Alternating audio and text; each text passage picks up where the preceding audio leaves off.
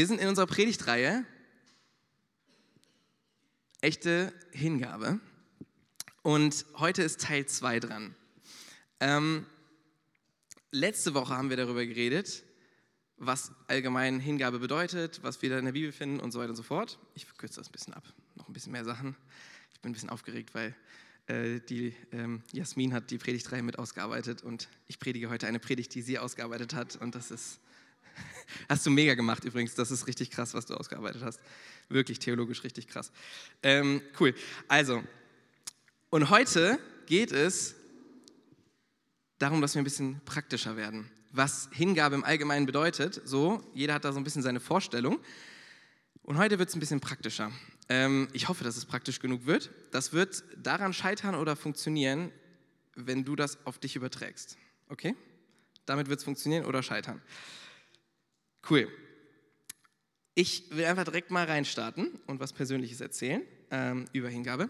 Und zwar bin ich äh, und meine Frau vor etwa zweieinhalb Jahren durften wir in ein Haus einziehen und ein Haus quasi anfangen abzukaufen von einer guten Dame, die uns sehr, sehr mag. Und ich sag mal, ihr kennt vielleicht, ich weiß nicht, wer die Haussituation gerade kennt, die, die Hausmarkt und so. Äh, das ist einfach crazy, weil es gibt fast keine Häuser oder keine Mietwohnungen, falls du Miete, Mietwohnungen suchst. Und die Preise sind exorbitant hoch. Aber vor zweieinhalb Jahren waren die Zinsen halt noch sehr niedrig. Ne? Und meine Frau und ich hatten die Chance, ähm, in ein Haus einzuziehen von einer guten Dame, die sagte, ich möchte das, muss verrecken nicht, aber ich möchte, dass da eine christliche Familie reinkommt. Und dann kam sie uns sehr viel entgegen. Und es war eine Gottgeschichte da drin, sonst hätte ich das nie im Leben gemacht. Also meine Frau ist halb angestellt und ich bin halb angestellt in dieser Kirche. Und ähm, ja, zwei halbe Jobs, ein Kind, äh, ist jetzt für, für die Hauspreise auf jeden Fall nicht genug. Äh, gut, aber ich habe gedacht, okay, wenn da Gott drin steckt, dann machen wir das. Sind wir eingezogen vor zweieinhalb Jahren und es war ein Deal da drin, dass wir quasi nach drei Jahren, also jetzt in etwas weniger als einem Jahr, ähm, das Ganze abzahlen müssen. Sprich, wir müssen dann einen Kredit bei einer Bank kriegen und das Ganze auslösen, damit wir dann die Frau all ihr Geld hat, was sie braucht und die Bank uns das Geld geliehen hat. So kompliziert, wie das passiert ist, aber egal. Ähm, und vor, im ersten Jahr dann haben wir direkt gedacht, gut, wir wollen ja aber nicht so lange warten. Die Frau soll ja auch ihr Geld möglichst schnell bekommen. Also versuchen das jedes Jahr jetzt schon mal den Kredit zu kriegen. Und im ersten Jahr hat es nicht geklappt, weil, siehe da, wir waren natürlich, meine Frau war noch in Elternzeit und ich habe halb gearbeitet und natürlich gibt keine Bank uns Geld so viel. und dann im zweiten Jahr hat das wieder nicht geklappt. Und ich dachte, okay Gott, aber du hast doch den Plan, dass das klappt. Also ich habe das ja nicht gemacht, dass ich dachte, boah, wir als Family, wir brauchen jetzt unbedingt ein Haus oder so, wirklich nicht. Also ich war, ich war fernab davon, überhaupt drüber nachzudenken, irgendwie in ein Haus einzuziehen. Ich dachte so, also wir haben vorher eine Miete, zur Miete gewohnt, zusammen für, ich glaube, warm 550 Euro. Das ist schon sehr gut. Und zu einem Haus ist dann halt ein gewisser Sprung. Ne? Ähm, ja, und Jahr zwei kam und es hat nicht geklappt. Und das war echt ein Struggle in mir, weil ich dachte, Gott, du hast das gesagt, dass wir das machen sollen, aber es klappt nicht. Und ich habe mich schon innerlich darauf eingestellt, was, wenn das nicht klappt, soll ich vielleicht noch in die IT gehen und in der IT was arbeiten oder so, vielleicht mache ich dann 50% Gemeinde, 50% IT. Das wird auch nicht so richtig hinhauen, weil in Gemeinde macht man immer mehr und in IT dann eventuell auch. Und ich kann mir nicht vorstellen, 60 Stunden pro Woche zu arbeiten. Ähm, so dass wir echt am struggeln waren und letztendlich ging es dann vor, also immer wieder, aber letztendlich kam es zu einer Grundsatzentscheidung für uns, wo ich ganz deutlich gemerkt habe, nee, ich möchte den Ruf Gottes, der auf irgendwie meinem Leben liegt, dass ich Pastor sein soll, den möchte ich leben. Ähm, aber ich möchte auch meine Familie versorgen. Meine Tochter, jetzt gerade das Kind Nummer zwei im Anmarsch ne, und so. Und das ist ein, eine Diskrepanz. Und ich habe gemerkt, Gott, wenn du da nicht ein Wunder tust, dann wird es nicht klappen. Oder ich muss halt in die IT gehen oder irgendwas machen und weniger Gemeinde arbeiten. Aber das ist eigentlich meine Berufung. Das ist das, wo, wozu ich eigentlich auf dieser Erde, glaube ich, teilweise sein soll. Ähm, und irgendwann eines Abends habe ich meiner Frau diese Frage gestellt und die ging mir sehr nah, deswegen ich hoffe, ich kriege die jetzt erzählt, und sagte, Schatz, ich glaube, wir müssen uns entscheiden. Entweder leben wir den Ruf Gottes und vielleicht ist das Haus dann nicht mehr. Und vielleicht müssen wir ausziehen nach zweieinhalb Jahren oder drei. Oder wir leben den Ruf Gottes und vertrauen darauf, dass er wirkt. Und das war, also mir geht das nah, euch wahrscheinlich nicht so sehr wie mir, das war ein ganz schöner Step. Weil als Familienpapa hätte ich nicht gedacht, was man da so für Gefühle entwickeln kann. für seine Tochter und so. Der würde ich alles kaufen, wenn es geht. nicht alles, alles was gut ist, würde ich hier kaufen. Ähm und meine Frau saß da ganz entspannt mit dem Gottvertrauen und sagte, nee, alles gut, das wird schon. Und wir haben auf jeden Fall zusammen die Entscheidung getroffen, zu sagen, nein, komme, was wolle. Also komme, was wolle, ob wir aus dem Haus raus müssen oder nicht, was Gott uns irgendwie zu Wunder über Wunder soweit schon geschenkt hatte. Wenn es soweit kommt, dann ziehen wir aus, ziehen irgendwo anders hin und ich bleibe Pastor. Und das war ein Hingabestep, den Gott so mit uns irgendwie vorhatte. Das heißt nicht, dass er den gleichen mit dir vorhatte, hat, aber ähm, ich komme gleich nochmal drauf zurück, was das konkret vielleicht mit dir bedeuten kann. Äh, einfach nur eine Story aus meinem Leben. Wir haben uns dafür entschieden, achso, Auflösung, Auflösung. wir haben uns dafür entschieden, das so zu machen. Und dieses Jahr haben wir nochmal den Antrag gestellt. Und ähm, alle Banken haben uns abgelehnt. Und dann kam unser Finanzmensch um die Ecke und meinte, wenn ihr 22.000 Euro Eigenkapital noch mehr hättet, dann würde das klappen. Und dann war so, ja, okay, in zwei Wochen 22.000 Euro haben? I don't know. Ähm, wir haben es nicht geschenkt gekriegt, wir haben einen anderen Weg gefunden, ähm, aber tatsächlich, wir haben jetzt den Kredit. Und das ist richtig krass. Also, nicht für, also für uns ist das krass, aber Gott gehört alle Ehre dafür. Es ist wirklich krass. Ähm, das entspannt mich ziemlich und ich weiß, die Entscheidung war richtig, Gott nachzufolgen. Aber in den Momenten, ich hätte es gemacht. Ich hätte, ich wäre ausgezogen. Das ist das, was ich dir mitgeben möchte, an einem Punkt. so, ein bisschen auflockern. Wer mag alles Leonardo DiCaprio? Wer kennt den? Das ist ein Schauspieler, amerikanischer, amerikanisch wahrscheinlich, Schauspieler. Okay, wer hat schon mal Titanic gesehen? Krass, dass du Titanic gesehen hast, finde ich mega. finde ich mega, sorry. Finde ich geil. Hast du es alleine geschaut? Okay, sorry. Ich habe es auch nicht alleine geschaut. Ich fand den irgendwann sehr langwierig, den Film. Aber ähm, fandest du ihn auch lang? Ja, ne? Der war schon. Okay, Leonardo DiCaprio, eigentlich ein mega cooler Schauspieler. Nicht eigentlich, ist ein mega cooler Schauspieler. Hat in Titanic mitgespielt, oder verwechsel ich was? Nee, ne? So. Und ähm, Titanic, wer kennt die Story nicht? Kurz outen. Okay, ich erkläre sie Ihnen ganz kurz. Titanic, ein Riesenschiff, echte Begebenheit, vor einigen Jahrzehnten. Ähm, ist über den Ozean gedampft, dampfert, dampft, wie auch immer. Und es hieß so, ein bisschen Hochmut, Stolz der Menschen, dieses Schiff wird nie untergehen. Das passiert nicht. Ähm, und es kommt, äh, fährt seine erste Strecke, glaube ich, seine Jungfernfahrt, glaube ich sogar, und ähm, crasht auf dem Eisberg und es sinkt. Und dieser Film beruht darauf und hat daraus eine Liebesgeschichte gemacht. Okay? Also Leonardo DiCaprio ist auch teilweise auf eine echte Begebenheit begeben. Also und Leonardo DiCaprio am Ende dieses Films hängt an diesem Stück Holz oder was das ist, irgend so Schiffswrackteil. Eine Tür ist es. Ja, so, so lange habe ich ihn nicht mehr gesehen. Ähm, hängt an dieser Tür und auf dieser Tür sitzt, liegt halb seine Geliebte, die eigentlich einen anderen Freund hatte, nicht so christlich, aber egal, liegt halb auf dieser Tür und das Wasser ist halt so um die 0 Grad kalt. Was? Ja, ja, ja, das fragen wir uns alle, wir Männer zumindest. Ähm, ob da mehr Platz auf der Tür noch gewesen wäre. Egal. Er hängt an dieser Tür im Wasser, Körper im Wasser, seine Freundin auf dieser Tür. Und dieser Film ist so in die Geschichtsbücher eingegangen, weil dieser Moment so zugespitzt wurde. Am Ende kommt es darauf an, gibt er sein Leben, damit sie leben kann und sie gerettet wird? Oder schmeißt er sie runter und macht das selber? das ist immer meine Story davon. Nee. Also wir merken dieses herzzerreißende Ende, wo Leonardo DiCaprio sich aufopfert, zu sagen, ich gebe mich hin, weil es gibt keine Chance, dass wir beide überleben werden, mündet darin, dass er stirbt und nachher ein Rettungsboot kommt und sie leben bleibt. Und man sieht am Ende, wie er so in die Tiefe absinkt und noch hochguckt durchs Wasser. Ich glaube, das tut ehrlich gesagt ziemlich weh im Salzwasser, aber egal. Ähm, was lernen wir daraus?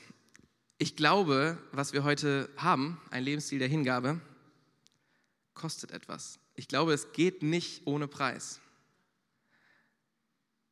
Und diese ganze Liebesromanze bei Titanic und so, die wäre nicht annähernd so populär geworden, wenn es nicht auf diesen Punkten hinausgelaufen sei, den der Mensch sich eigentlich nach sehnt, nämlich echte Liebe, echte Hingabe und echte Rettung dahinter auch. Und wenn du dir nur eins merkst, dann merk dir, Hingabe kostet etwas. Und wenn du dich hingeben möchtest, komme was wolle, es ist einfach in der Natur der Sache, das wird etwas dich kosten. Und wir gucken jetzt einmal in die Bibel rein, was Gott eigentlich dazu grundsätzlich sagt. Der Text ist gar nicht so herzzerreißend, eigentlich gar nicht. Ähm, kannst gerne mal Vers 4, 1. Petrus äh, 4 anmachen, bis 7. Ne? Genau. Kommt zu ihm, er ist jener lebendige Stein, den die Menschen für unbrauchbar erklärt haben, aber den Gott selbst ausgewählt hat und der in seinen Augen von unschätzbarem Wert ist. Lasst euch selbst als lebendige Steine in das Haus einfügen, das von Gott erbaut wird und von seinem Geist erfüllt ist. Lasst euch zu einer heiligen Priesterschaft aufbauen, damit ihr Gott Opfer darbringen könnt, die von seinem Geist gewirkt sind. Opfer, an denen er Freude hat, weil er sich auf das Werken von, Christus, von Jesus Christus gründen. Gott sagt ja in der Schrift, seht, ich verwende das Fundament auf dem Zionsberg, einen Grundstein von unschätzbarem Wert, den ich selbst ausgewählt habe. Wer ihm vertraut, wird von dem Verderben bewahrt werden. Euch also, die ihr glaubt, kommt der Wert dieses Steines zugute. Doch was ist mit denen, die an ihren Unglauben festhalten? Es heißt in der Schrift, der Stein, den die Bauleute für unbrauchbar erklärt haben, ist zum Eckstein geworden. Komplizierter Text dafür, ne? Wo will ich damit hin? Wir dröseln den jetzt mal zusammen auf, ja? Ich kann dir nur empfehlen, Bibellesen macht richtig Spaß, wenn du das mal so aufdröselst. Lies mal die Bibel so, wie wenn das nicht nur äh, so, so, abge, so abgedroschen klingt und du verstehst es nicht, sondern lese mal wirklich Satz für Satz. Wir lesen jetzt nicht Satz für Satz, weil wir dafür keine Zeit haben, würde ich sehr gerne.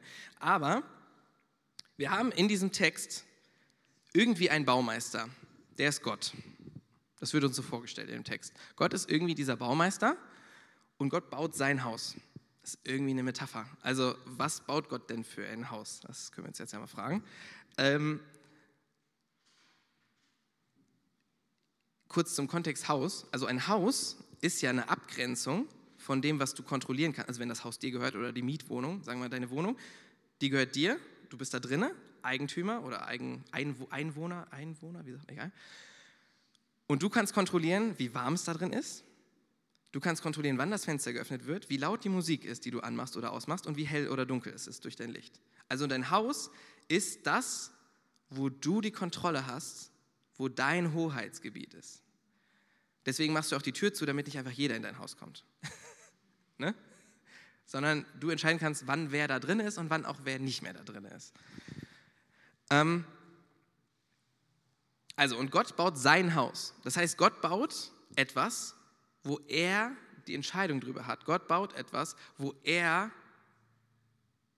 gute Dinge tun möchte, wo er die Dinge, die er schon lange durch die ganze Bibel hinweg verheißen hat, wo die da drinnen passieren sollen und wo sein Plan und sein Wille Hoheit haben. Ne? Versteht ihr? Kommt ihr mit? Ja. Ähm, so, das ist erstmal ganz wichtig zu verstehen.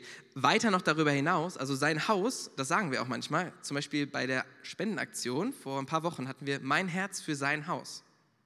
Das ist genau der Punkt.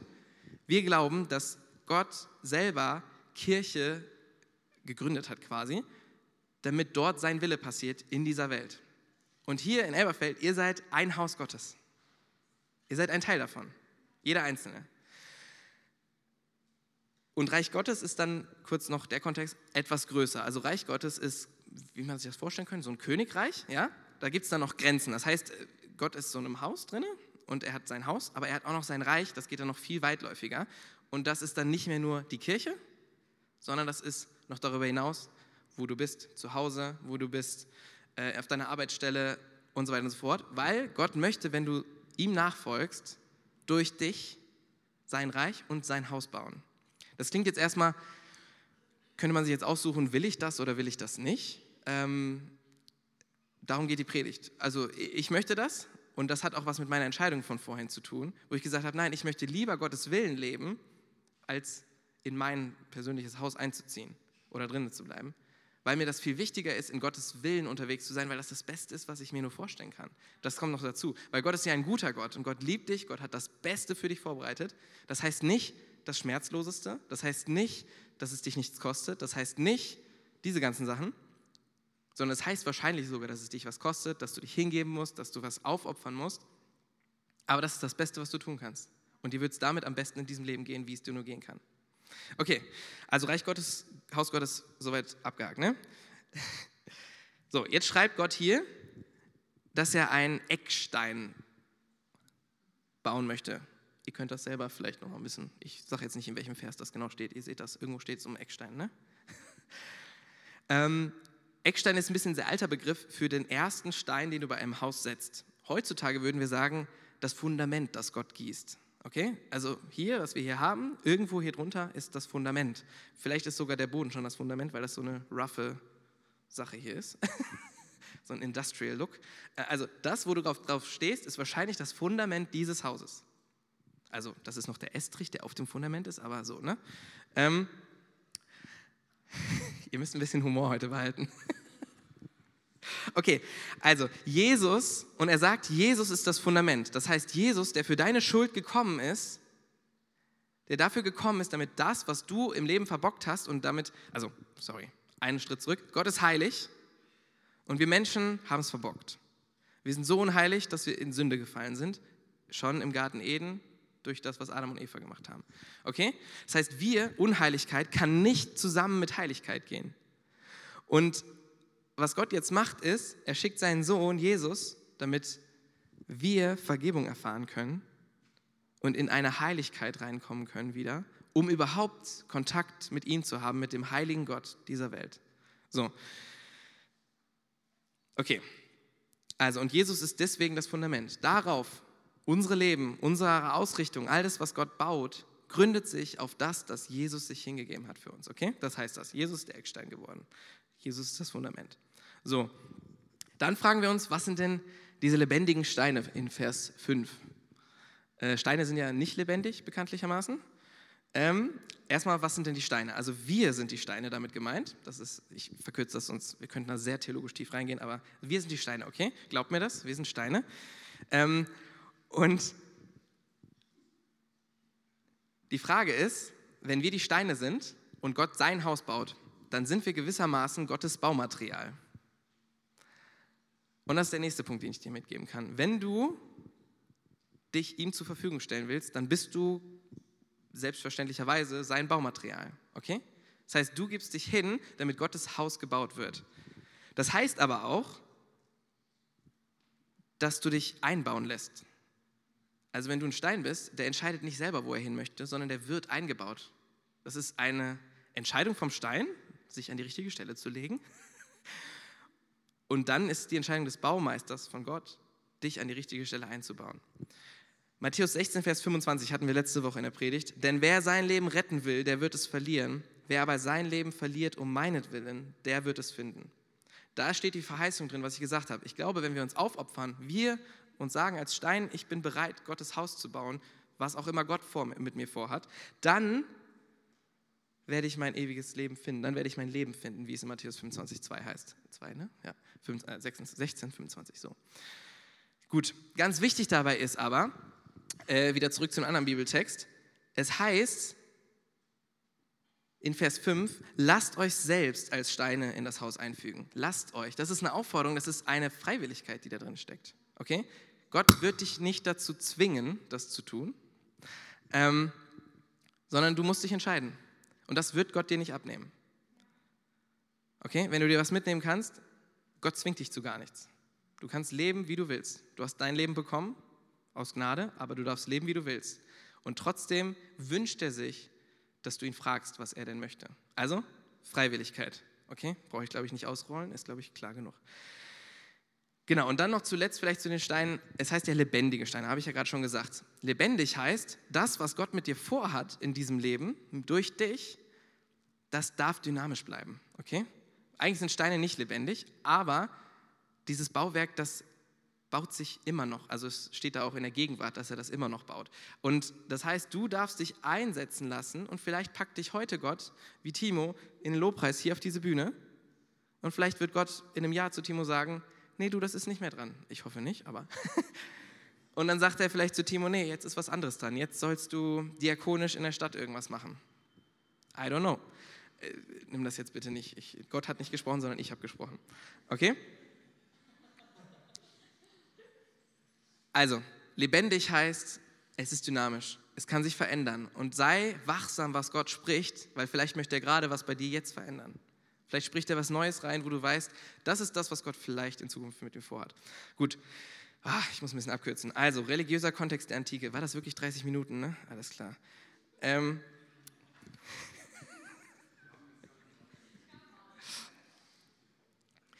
Okay, wir machen den nächsten Punkt ganz kurz. Religiöser Kontext in der Antike, diese heilige Priesterschaft, die da steht. Ne? Vielleicht sagt dir das gar nichts. Es ist auch ein Wort, das muss man erstmal verstehen. Heilige Priesterschaft. Okay? Priester, was ist die Rolle eines Priesters? Die Rolle eines Priesters ist, für Menschen, die ihn dafür auserkoren haben oder sonst was, in Kontakt mit Gott zu treten. Das ist erstmal so, wie ich verstehe in der Antike, so das, wofür ein Priester da ist, okay? Das war bei den Juden auch so, die hatten auch Priester, aber das war auch in ganz vielen anderen Religionen so, okay? Das heißt, der Priester ist erstmal dafür da, dass er in Kontakt mit Gott tritt, für dich als Menschen, als, als ja, ne? Und das hat er gemacht, oder auch die Menschen haben das gemacht selber, dadurch, dass sie ein Opfer gegeben haben, okay? Das heißt, Schritt eins war immer, ich opfer etwas, ich opfer ein Tier, es gibt leider bis heute Menschenopfer und solche Geschichten gibt es in verschiedenen Kulturen und Stämmen. Und du opferst etwas um dann zu hoffen, dass Gott deine Bitten erhört. Also allgemein Gott, ne? nicht jetzt unser Gott, sondern in anderen Kulturen und Völkern. Und was krass ist in der Bibel, Gott hat das genau umgedreht. Gott hat zuerst ein Opfer gegeben, nämlich seinen Sohn. Wir lesen in Galater 2, Vers 20, ich bin mit Christus gekreuzigt, nun lebe ich, aber nicht mehr ich selbst, sondern Christus lebt in mir. Was ich jetzt im Fleisch lebe, das lebe ich im Glauben an den Sohn Gottes, der mich geliebt und sich selbst für mich hingegeben hat. Ja? Das ist das Evangelium. Wir dürfen mit Gott wieder Beziehung leben, weil Gott zuerst seinen Sohn geopfert hat für uns. Das, ist ein, das, ist, das findest du in keiner Religion. Und deswegen sagen wir auch nicht, wir sind eine krasse Religion, sondern wir glauben daran, dass Gott uns liebt und so weiter und so fort. Ja? Also Jesus war das Opfer der Vorleistung. Jesus war die Vorleistung, die darin passieren musste. So, und dann nur ganz kurz noch zur Erklärung des Bibeltextes, Vers 5, damit ihr Gott Opfer darbringen könnt, die von seinem Geist gewirkt sind. Okay, steht da? Wir sind die heiligen Priester, also wir sind jetzt dafür eingesetzt, das zu tun in dieser Welt, damit Gott das tun kann, was er tun möchte. Ist der Satz zu kompliziert? Also wir sind dafür da, wir sind diese heiligen Priester, die nichts mehr opfern müssen in dem Sinne, außer uns selbst, uns selbst hingeben müssen, damit das passiert, was Gott eigentlich in seinem Haus möchte, dass passiert. Und das sind sehr gute Dinge. Das klingt sehr mystisch, ne? aber das sind wirklich gute Dinge. Also, was sagt der ganze Bibeltext? Der Bibeltext möchte, dass du dich hingibst freiwillig. Also er fordert dich dazu aus, möchtest du dich hingeben oder nicht? Damit Gottes Willen auf dieser Erde passieren kann oder nicht. Okay, theologisch komplex, aber das ist das, was wir heute sagen wollen. Und jetzt ist die Frage, was hat das mit dir zu tun? Ich habe ja eingangs die, die Story erzählt von uns. Und ich bitte dich, dass das jetzt ein bisschen emotional werden darf für dich. Also, weil wenn es dich was kostet, dann wird es meistens emotional, okay? Das musst du mir nicht zeigen, aber ich bitte dich, dass du in dich reinhorchst, was das heißen kann. Ein Lebensstil der Hingabe braucht es, dass du dein Leben zur Verfügung stellst, dass du sagst, Gott, ich möchte, dass das, was du durch mich sprechen möchtest, dass das, was du möchtest, dass ich tue, dass das passiert. Und dadurch baut Gott sein Haus. Dadurch entsteht Gottes Reich. Dadurch passiert Gottes Wille. Und kurzer Vor Vorspann. Ähm, wenn wir das alle 100% tun würden, was natürlich nicht geht. Also Jesus hat es zu 100% getan. Er hat sich komplett hingegeben für dich, für mich. Aber wenn wir das alle zu 100 Prozent jederzeit tun würden, dann glaube ich, wäre Elberfeld nicht mehr so, wie es jetzt ist. Ich glaube, dann wären mehr Menschen auf der Straße geholfen, mehr Menschen würden Jesus kennen, mehr Menschen würden an Gott glauben, mehr Menschen würde es in familiären Situationen besser gehen, weil sie besser wüssten, wie sie damit umgehen, weil sie wissen, dass sie Vergebung brauchen. Okay, das ist ein Rattenschwanz ohne Ende. Wenn wir das alle tun würden, das ist der Appell heute, sorry, ist ein bisschen straight, aber dann würde Elberfeld nicht mehr so aussehen, wie es jetzt aussieht. Keine Sorge, wir sind nicht die einzige Gemeinde in Elberfeld hier, ist auch gut so. Wir sind ein paar wenige dafür, wir brauchen noch mehr Menschen, die Gottes Reich bauen. Aber wenn du das tust in deinem Leben, dann so weit würde ich tatsächlich gehen, dann verspreche ich dir, dass dein Leben sich entfaltet, so wie Gott das sich geplant hat.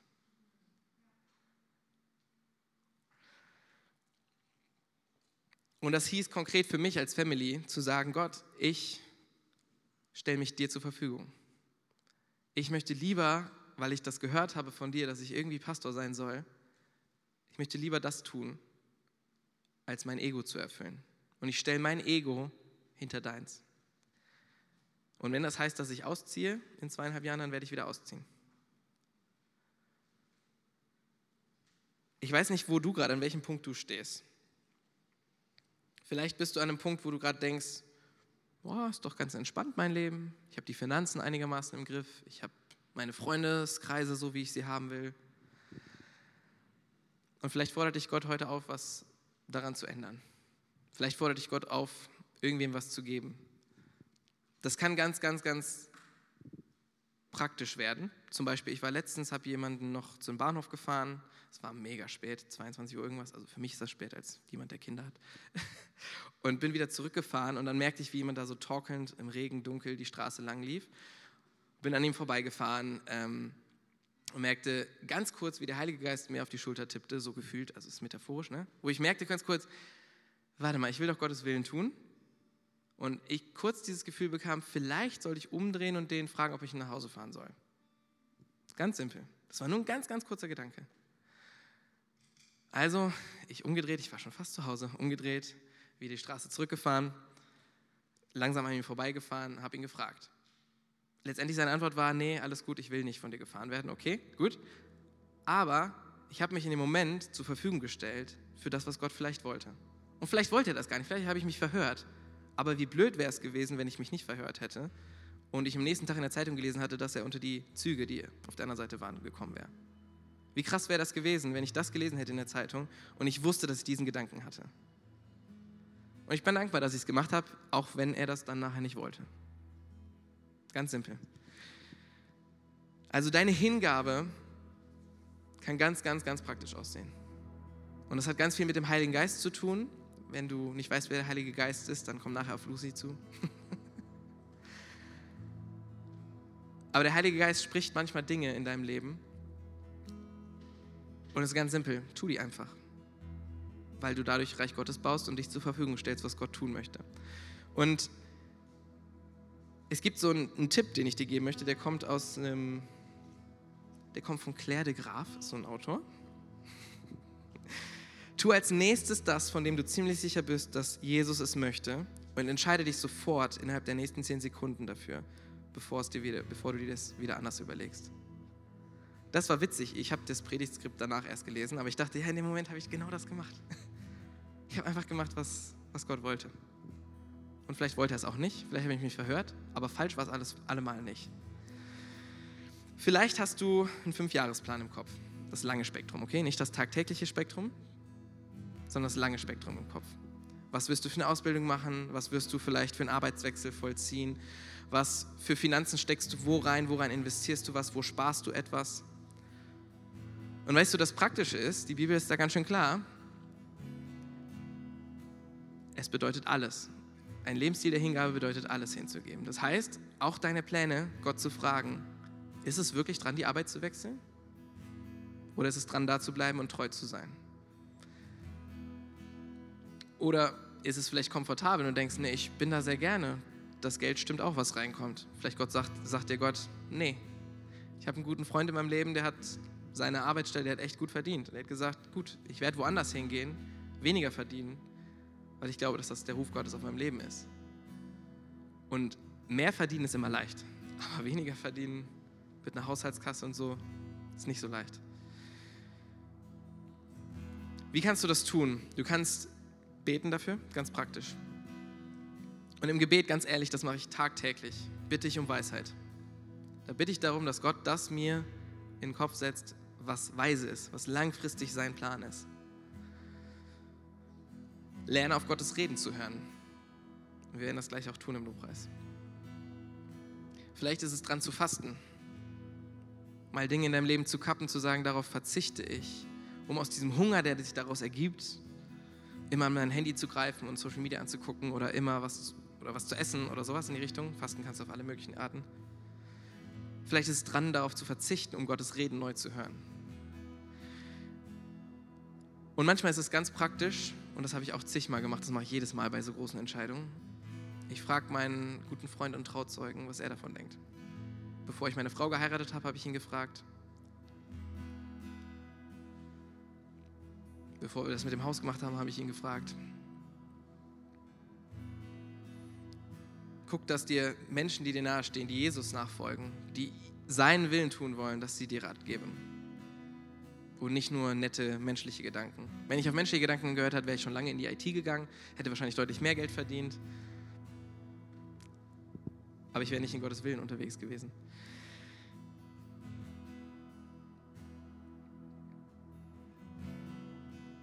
Ein Satz noch vielleicht zu dem, wenn wir scheitern. Wisst ihr, ich habe in der Schule immer mein Heft im Jahresanbeginn, also Sommer ging es dann los. Ich habe mein Heft immer schön geführt, oben rechts das Datum hin. Das und ich habe so ordentlich geschrieben, wie ich nur konnte. Und irgendwann kam dieser Moment, wo der Lehrer zu schnell war und ich dann irgendwas, dann wurde es krakelig. Und dann war immer der Moment von, jetzt ist auch völlig egal. Jetzt habe ich so schön angefangen, aber jetzt habe ich hier verkackt. Also ist völlig egal. Also es wurde komplett krakelig. Es hat meistens so eine Woche nur gedauert oder so. Dann war das Heft dann krakelig. Und ich habe das in mir drin und ich glaube, viele Menschen von oder viele von euch haben das auch.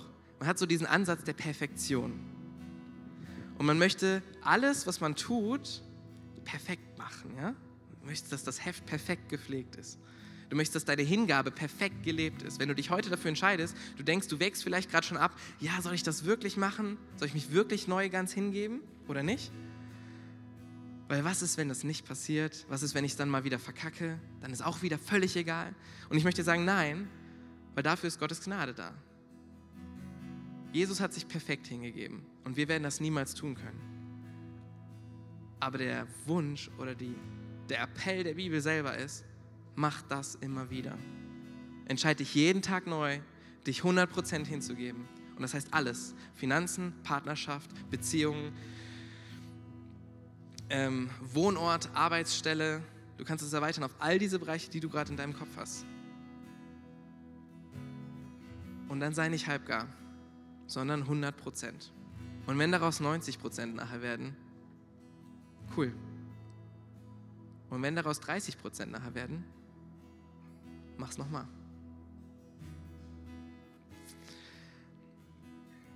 Ich möchte, dass wir jetzt einmal zusammen aufstehen. Du kannst gerne die Gitarre ein bisschen lauter machen, vielleicht. Danke. Und ich möchte dich heute auffordern. Es ist ein bisschen challenging, das haben wir, glaube ich, hier noch nie gehabt. Oder weiß ich nicht, fast nie. Ich hoffe, du bist nicht total alleine hier. Ich hoffe, du bist mit jemandem hier, den du so im 1 zu 1, mit dem du ganz gut reden kannst. Wenn nicht, dann sucht euch eine Dreiergruppe oder so. Aber ich möchte dich bitten, dass bevor wir gleich in Lobpreis einstarten, dass du das teilst, wo du glaubst, dass Gott möchte, dass du dich neu hingibst. Ein Bereich in deinem Leben, den du Gott neu zur Verfügung stellen willst, wo du merkst, das ist gerade nicht so. Und das ist ziemlich, ziemlich intim, der Gedanke. Das mit dem Haus kann ich jetzt so entspannt erzählen, das konnte ich vorher noch nicht so entspannt erzählen. Deswegen überleg dir gut, mit wem du es teilst. Und vielleicht musst du auch nicht alle Details teilen, aber ich glaube, es hat Kraft. Teilt das jetzt miteinander. So zwei Minuten habt ihr nur, jeweils eine, jeder. Und dann betet dafür miteinander. Dass der andere die Kraft hat, sich hinzugeben und als lebendiger Stein in Gottes Wort, in Gottes Haus einzupflanzen. Zu sagen, Gott, ich möchte, dass dein Wille durch mein Leben passiert. Weil wie viel cooler wäre es, wenn mehr Gottes Wille durch mein Leben passieren würde. Weil wie viel cooler ist es, wie viele Menschen da zu Gott kommen würden. Was ich für ein Zeugnis sein könnte auf meiner Arbeitsstelle. Okay? Das lebt jetzt von eurer Mitarbeit. Also, im 1 zu 1 oder drei oder vier Menschen, okay? Ihr habt nur kurz Zeit. Tauscht euch aus. Vielleicht kannst du lauter machen, dass nicht jeder alles hier hören kann von der Gitarre.